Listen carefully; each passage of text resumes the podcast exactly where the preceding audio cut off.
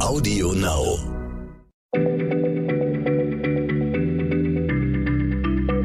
Schneller Schlau, der kurze Wissenspodcast von PM.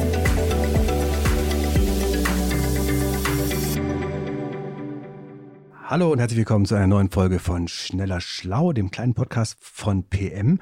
Mein Name ist Jens Schröder und bei mir ist Martin Scheufens heute. Hallo Martin. Hallo Jens. Martin möchte gerne und oder ich möchte, dass er was erzählt über den Eiffelturm. Wir sind heute im Bereich hohe Türme, hohe Gebäude.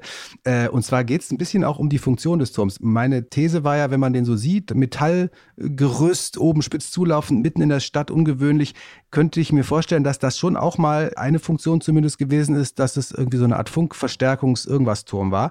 Äh, aber da möchtest du uns heute darüber aufklären. Wozu gibt es den Eiffelturm? Außer für Touristen. Also deine Erklärung ist naheliegend, aber sie ist leider falsch. Und es ist tatsächlich sogar genau andersrum. Also der Eiffelturm ist heute ein Funkturm, aber er war am Anfang gar nicht als Funkturm gedacht. Er wurde erst später dazu umgemünzt. Ähm, tatsächlich überträgt er seit Anfang des 20. Jahrhunderts Radio und als er 1935 das erste Mal eine Fernsehübertragung machte, war das der Beginn des französischen Fernsehens überhaupt. Und bis heute sendet der Eiffelturm. Also er ist nicht nur eine Touristenattraktion, sondern er ist tatsächlich in Paris ein wichtiger Funkturm aber dafür wurde er eigentlich nicht geplant. Mhm. Geplant wurde er eigens für eine Weltausstellung, die in Paris stattfand, nämlich 1889. Und der Eiffelturm war nicht nur das Symbol und die Attraktion der Weltausstellung, sondern auch ihr Eingangsportal. Und das sieht man, wenn man unten durchläuft, dann sieht man so einen großen Bogen, den sie bildet. Das ist dann der Eingangsbogen. Weltausstellung hast du gesagt. Das ist ja so ein Begriff alle paar Jahre oder jedes Jahr, weiß gar nicht, kommt sowas immer. Ich weiß, es gab mal im Jahr 2000 eine Weltausstellung ausgerechnet in Hannover. Das wundert einen so ein bisschen. Äh, erklär mir doch mal noch mal kurz, was ist eine Weltausstellung? Also Weltausstellungen kamen auf im 19. Jahrhundert infolge der Industrialisierung, als sich die Welt, als sich die Wirtschaft, Wissenschaft und Technik allesamt rasant wandelten. Ständig wurde was Neues erfunden und zugleich haben Firmen angefangen, ihre Produkte nicht nur im eigenen Land, sondern auch weltweit zu verkaufen. Mhm. Und da brauchten sie eine Plattform, um anderen Ländern zu zeigen, was für tolle neue Produkte sie haben, in der Hoffnung, dass sie die eben exportieren können. Und genau das geschah eben auf den Weltausstellungen. Da wurden die neuesten Erfindungen präsentiert. Zum Beispiel hat dort die Weltbevölkerung zum allerersten Mal das Telefon gesehen. Hm. Heutzutage sind Weltausstellungen ein bisschen anders. Das ist jetzt weniger was von Firmen, sondern da präsentieren sich vor allem die Staaten, die werben für sich als Standort oder werben auch Touristen an. Äh, dieser Aspekt war aber natürlich auch schon zu den damaligen Zeiten. Also jedes Land wollte auch schon damals im 19. Jahrhundert zeigen, dass es das tollste und innovativste Land der Erde ist. Und, und da baut man halt so einen Eiffelturm. Exakt. Also er sollte beweisen, wozu Frankreich in der Lage ist. Denn, und das ist wirklich gigantisch, es war damals das höchste Gebäude der Welt. Und die, dieser Sprung, den muss man sich einmal vorstellen. Das höchste Gebäude bis dahin war das Washington Monument, so ein Obelisk in Washington. Ja. Der war 170 oder ist 170 Meter hoch. Ja. Und dann bauten die Franzosen den Eiffelturm und der war über 300 Meter, also von 170 auf 300, also ein gigantischer Sprung, den die gemacht haben in der Höhe, um zu zeigen, wir sind die Tollsten und wir können das Beste.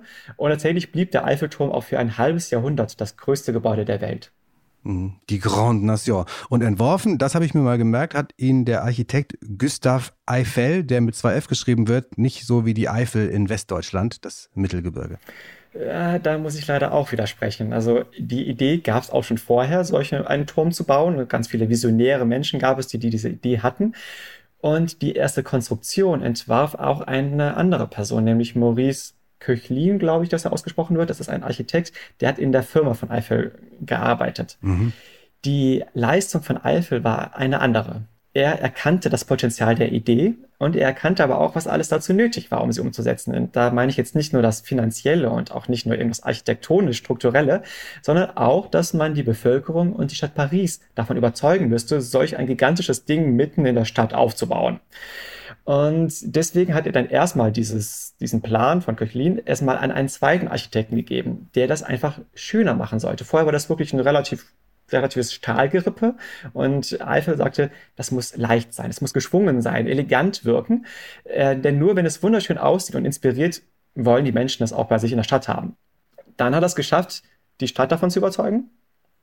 Und er hat das Geld organisiert. Und dann als es bewilligt wurde, auch den Bau geleitet. Also man kann schon wirklich sagen, er war das Mastermind hinter dieser ganzen Idee. Aber zu seiner genialen Publicity gehörte halt auch, dass er so tat, als sei das alles seine Idee und das war es eben nicht. Also hat so ein bisschen die anderen dann vereinnahmt, die mit Ideen geboren haben. Aber war er denn zumindest, was das Projekt angeht, so eine Art Idealist? Hat er das alles gemacht, weil er das so toll fand und weil er so begeistert war? Oder, oder hat er da auch Profit rausgeschlagen?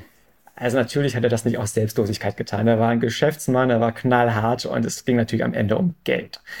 Mit seiner Firma verkaufte er komplexe Stahlkonstruktionen, also die entwickelten Eisenbahnbrücken und der Eiffelturm war eben als Stahlkonstruktion eine fantastische Werbung, um zu zeigen, wozu seine Firma in der Lage war.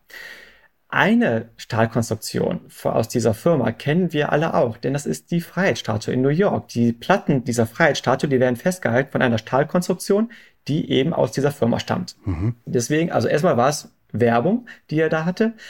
Und er war auch so genial, dass er sich die Nutzungsrechte am Eiffelturm gesichert hat für 20 Jahre. Und schon nach anderthalb Jahren hatte er durch all die Besucher, die da einmal hochklettern wollten, das ganze Geld, die ganzen Baukosten schon wieder raus. Und dann hat er richtig viel Geld gemacht. Wow.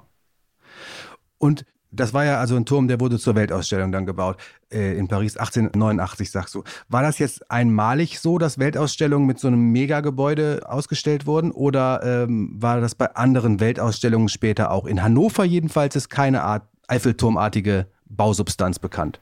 Ja, nee, aber in Hannover hatten sie doch so ein Holzdach, das auch bis heute noch steht. Da waren sie ah, besonders ja. stolz drauf. Und ja, man muss schon sagen, es war eine Tradition. Also immer zu einer Weltausstellung wurden tolle neue Gebäude gebaut. Äh, das war schon aber der allerersten Weltausstellung der Fall. 1851 war die in London. Die sollte im Hyde Park stattfinden. Aber es fehlte ein großes Gebäude, um dort eben diese Weltausstellung unterzubringen. Und eher als Notlösung hat man dann etwas geschaffen, was dann aber europaweit für Furore sorgte, nämlich den Kristallpalast. Ein mhm. riesiges Gebäude ohne tragendes steinernes Mauerwerk, nur aus Glas und Gusseisen. Das ist für uns jetzt eigentlich Alltag, aber damals war das beeindruckend und völlig neu. Und es symbolisierte die Industrialisierung, die damals von Großbritannien aus die komplette Welt verändert hat.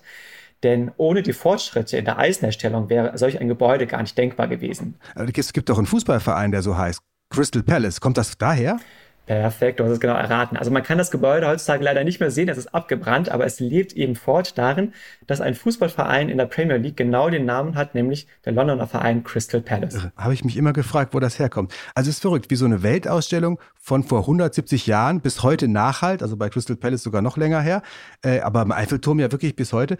Ich wollte dich jetzt noch nach, nach weiteren solchen Gebäuden fragen, die extra für, für Weltausstellungen entstanden sind. Ich weiß nicht, ob du da noch ein paar hast. Eins fiel mir noch gerade ein, das Atomium in Brüssel ist glaube ich, auch bei einer Weltausstellung äh, präsentiert worden. Exakt. Das wurde 1958 errichtet für die Weltausstellung. Man könnte jetzt denken vom Namen her und auch so wie es aussieht, dass es vielleicht das Innere eines Atoms darstellt, aber das ist tatsächlich nicht der Fall. Es sind mhm. neun Atome. Also jede Kugel ist ein Atom. Das sind dann neun Kugeln, neun Atome, die zusammen einen Würfel bilden, ein Kristall. Für die Nerds unter uns einen raumzentrierten Kristall. Das ist die typischste Kristallstruktur, die es gibt. Zum Beispiel Eisen hat genau diese Form. Deswegen müsste man eigentlich sagen, dass es gar nicht ein Atomium ist, sondern eher ein Molekülium oder ein Kristallium. Äh, und das wurde dann damals gebaut in den 50er Jahren. Das war das Atomzeitalter und man nutzte damals zum ersten Mal die Atomenergie friedlich. Und da gibt es eine solche Euphorie rund um Atome, dass man dann eben solch ein Atomium baute. Hm. Jetzt sind wir schon weit fortgeschritten in der Zeit, aber ich finde es sehr spannend. Hast, hast, du noch Gebäude, die man auch kennen könnte von Weltausstellungen? Also die anderen sind jetzt nicht so bekannt wie die beiden, die wir jetzt genannt hatten. Äh, aber wenn du jeweils in den Städten warst, kennst du die bestimmt. Also in Barcelona gibt's äh, ein Arc de Triomphe, nicht den in Paris, mhm. sondern es gibt da auch einen. Der wurde 1888 gebaut für die Weltausstellung und eventuell sogar noch bekannter. Am Ende der Rambla gibt's die Columbus-Säule. Die wurde auch dafür erbaut. Ah ja. Ähm, in Chicago wurde das Art Institute gebaut, 1893 für die Weltausstellung. Das ist bis heute oder ist es heute das zweitgrößte Museum der USA. Ich könnte jetzt eigentlich eine ellenlange Liste machen, das machen wir jetzt aber nicht. Aber eines kennst du vielleicht noch, das ist nämlich das Wahrzeichen von Seattle, nämlich das Space Needle. Ach, diese ganz spitze, hohe High, äh, äh, Wolkenkratzergebäude. Das, das, ist ganz verrückt. Also man denkt im ersten Moment gar nicht, also man denkt im ersten Moment, was soll das eigentlich genau sein? Das ist ein Aussichtsturm, aber der sieht aus wie ein UFO, so ein, so ein Raumschiff, das man auf Stelzen gepackt hat. Ja, das kennt man. Und das wurde 1962 eben extra gebaut für eine Weltausstellung. Was ich auch ganz cool finde, ist in Montreal 1967, da haben sie einen Häuserblock gebaut. Habitat 67 heißt das. Das sind ganz viele Wohnungen wild aufeinander gestapelt. Das finde ich als Idee total cool, weil da bis heute noch Menschen drin leben. Das ist eine sehr gute und nachhaltige Idee, was sie gebaut haben. Und auch jetzt bei der kommenden äh, Expo, da in Dubai, da haben sie auch ganz viele neue Gebäude, Pavillons errichtet. Wenn man sich die anschaut, das ist ein wilder Mix an Architektur. Also die Architekten konnten ihre wildesten Fantasien da ausleben lassen. Das ist auch schon sehr beeindruckend. Sehr schön. Das war also ein bisschen ein Rundumschlag über große und spektakuläre und interessante Gebäude, die zu Weltausstellungen gebaut worden sind, von Londoner Crystal Palace ganz am Anfang 1851 über Eiffelturm, Space Needle bis äh, nach Dubai, wo jetzt die nächste Weltausstellung stattfindet. Dankeschön für den um Rundumschlag architektonisch und auf Wiederhören nach da draußen. Bis bald. Bis bald. Tschüss.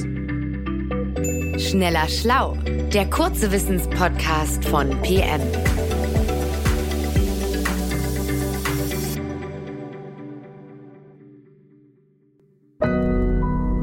Audio Now.